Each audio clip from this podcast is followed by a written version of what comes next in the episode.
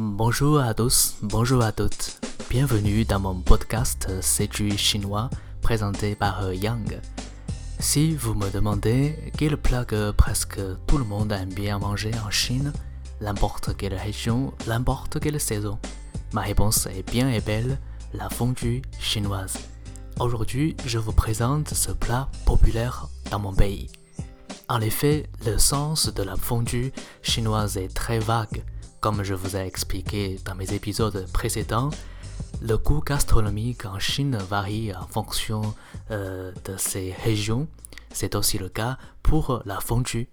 Je vous présente aujourd'hui principalement deux types de fondue. La fondue sichuanaise représente la gastronomie euh, populaire au sud et la fondue du nord.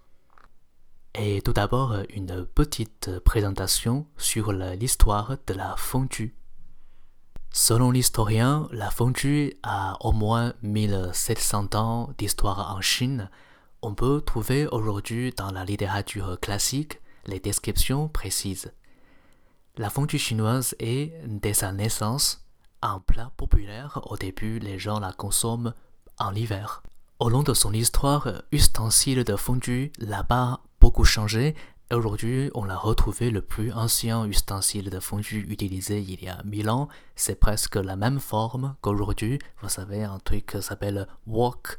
C'est une sorte de poêle profonde. À la fin de la dynastie des Ming, environ 17e siècle, le piment est entré en Chine par intermédiaire des Espagnols. Les Chinois commencent à Utiliser les piments dans la cuisine, la fondue y compris bien sûr. Désormais, on ajoute de plus en plus d'épices pour un seul but, c'est de renforcer l'arôme du bouillon. Et la fondue chinoise la plus célèbre, c'est la fondue sichuanaise. C'est tout à fait la région où ma famille vit actuellement. De nos jours, euh, quand on dit manger la fondue, c'est dans la plupart du temps, ça veut dire manger la fondue sichuanaise. Elle consiste en un bouillon toujours épicé, placé au centre de la table. On met les ingrédients à côté, ce sont les légumes ou de la viande. Chacun choisit librement euh, ce qu'il veut manger en le faisant cuire dans le bouillon. C'est exactement comme la fondue euh, bourguignonne ou le fromage en France. J'ai envie de vous dire euh, un peu plus par rapport au contenu du bouillon car euh, c'est ça la quintessence de la fondue sichuanaise. Pour ceux qui aiment bien manger des trucs euh, pimentés, cela vous intéresse. On prépare les épices comme le badilanier de Chine, la cannelle, poivre du Sichuan et le cumin, etc., etc. Le plus important pour la fondue sichuanaise, c'est les piments on fabrique le bouillon en mélangeant tous ces ingrédients. Bien sûr, on n'oubliera pas huile de colza. Vous voyez, en l'occurrence, le bouillon est assez pimenté et gras. C'est la raison pour laquelle, à en croire la diététique, manger souvent la fondue sichuanaise n'est pas bien pour la santé. Mais comme toute autre chose, il faut consommer avec modération. Je pense que manger une fois, deux fois par jour, non, pas par jour, par mois, euh, pourquoi pas C'est peut-être pour cette raison qu'on a inventé un ustensile très pratique, inspiré euh, par l'image de yin et yang dans la philosophie chinoise. Euh, le wok se divise en deux parties. Une partie, c'est le bouillon gras, pimenté, épicé. L'autre, c'est le bouillon léger, moins gras.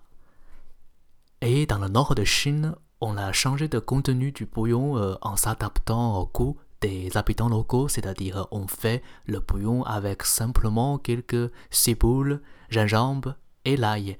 Et les gens préfèrent manger beaucoup de viande dans le nord de Chine et ils mangent avec euh, euh, les sauces différentes. Souvent c'est la crème de, de sésame qui est très recommandée.